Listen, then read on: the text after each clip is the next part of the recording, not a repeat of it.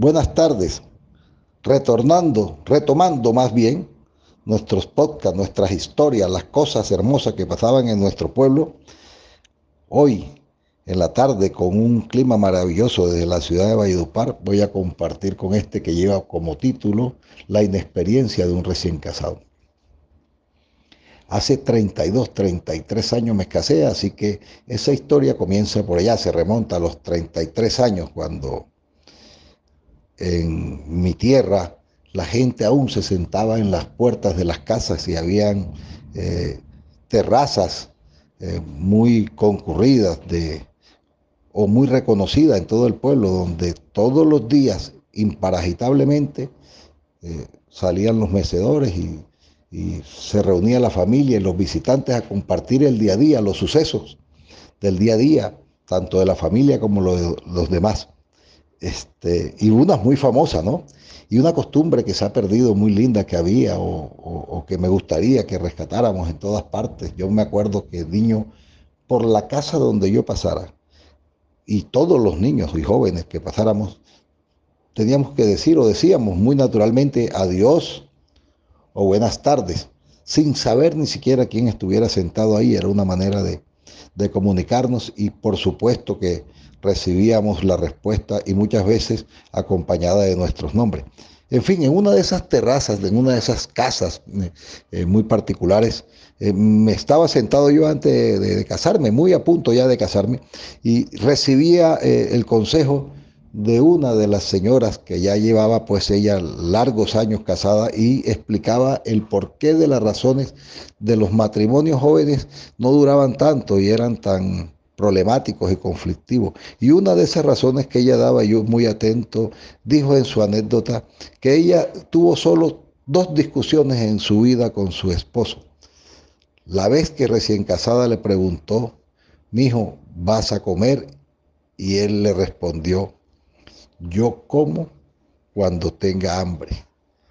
Y decía ella, ya con todos los años que tenemos de casado, jamás le he vuelto a preguntar a mi, a, mi esposo cuándo va a comer.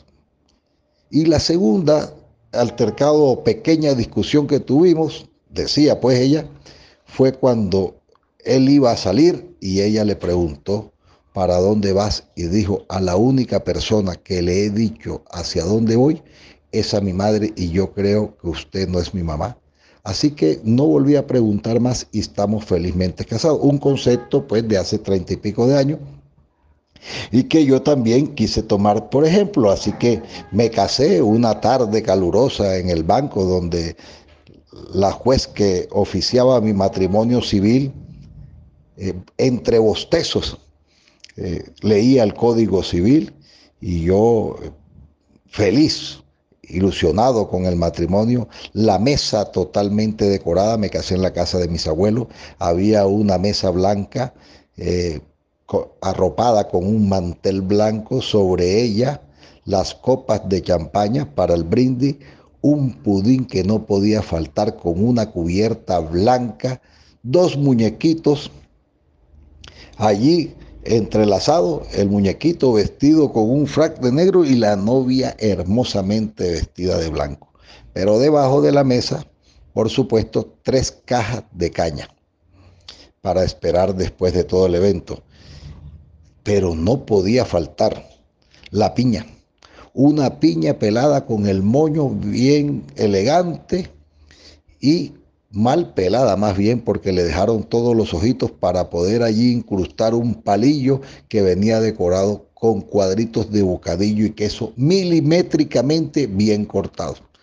Una vez terminada la ceremonia salieron las botellas de caña y allá en el fondo, en el traspatio de la casa de mi abuela, se cocinaba un carnero traído de Puerto Leticia, los mejores carneros de la región para nuestro gusto se acabó la fiesta, se acabó la parranda y llegó pues la consumación, la consolidación de ese matrimonio y es, se supone que es la, la luna de miel y es un tiraquejala que se arma de quién manda a quién y como yo tenía ya el consejo de esa señora en esa tarde fresca del banco, pues quise imponerlo. En fin, yo estaba convencido que el que mandaba, se supone, en la casa era yo.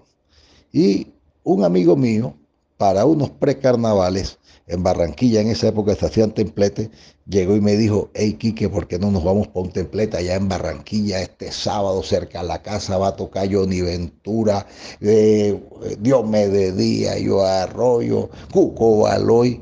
Uy, está buena la, la nómina. Pero ahí ve acá, vamos a hacer así, vamos a hacer así, para bola. Yo me voy para la casa. Tú llegas con el embeleco que tienes un problema, que hay que solucionártelo allá en Barranquilla. Y, y yo te escucho, pero ojo que tiene que estar la mujer mía al lado. Efectivamente hicimos toda la planificación y mi conclusión fue, hágame el favor y me arregla la maleta, porque a un amigo no se abandona jamás, así que yo lo voy a acompañar a Barranquilla y regreso el domingo en la tarde. Mi mujer, mi exmujer en eso, en ese momento escuchó y efectivamente me hizo el maletín, yo cogí el maletín y nos fuimos a buscar a mi otro hermano que también estaba recién casado. Y llegamos allá donde el man le dimos pila que nos vamos para Barranquilla y dijo, ahí ven acá, yo no voy a decir nada, yo me vuelo.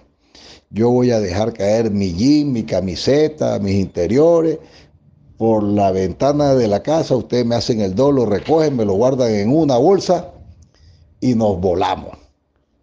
¿Para qué fue eso? Se pueden imaginar. Yo enseguida, hey, ven acá, compi, tú estás mal. El hombre tiene que dar las directrices de la casa. Eso es hasta bíblico, el sometimiento de la mujer. Así que, hey, pregúntale, pregúntale al que va al lado para ver si no le dije yo que iba a acompañarlo y enseguida la maleta salió. El maletín no lo ve. Me lo arreglaron. Y me dijo mi hermano, hey, Kike, hey, Kike, hey, Kike, ven acá tú verás cómo maneja lo tuyo, yo lo mío, yo conozco, así que así vamos mejor. te la voy a tirar plena. Cada niño con su boleta. Yo no, no, no, no, no, estás mal, estás mal. Bueno, todo el viaje fue mi cirilí. Voy preocupado con mi hermano, está dominado.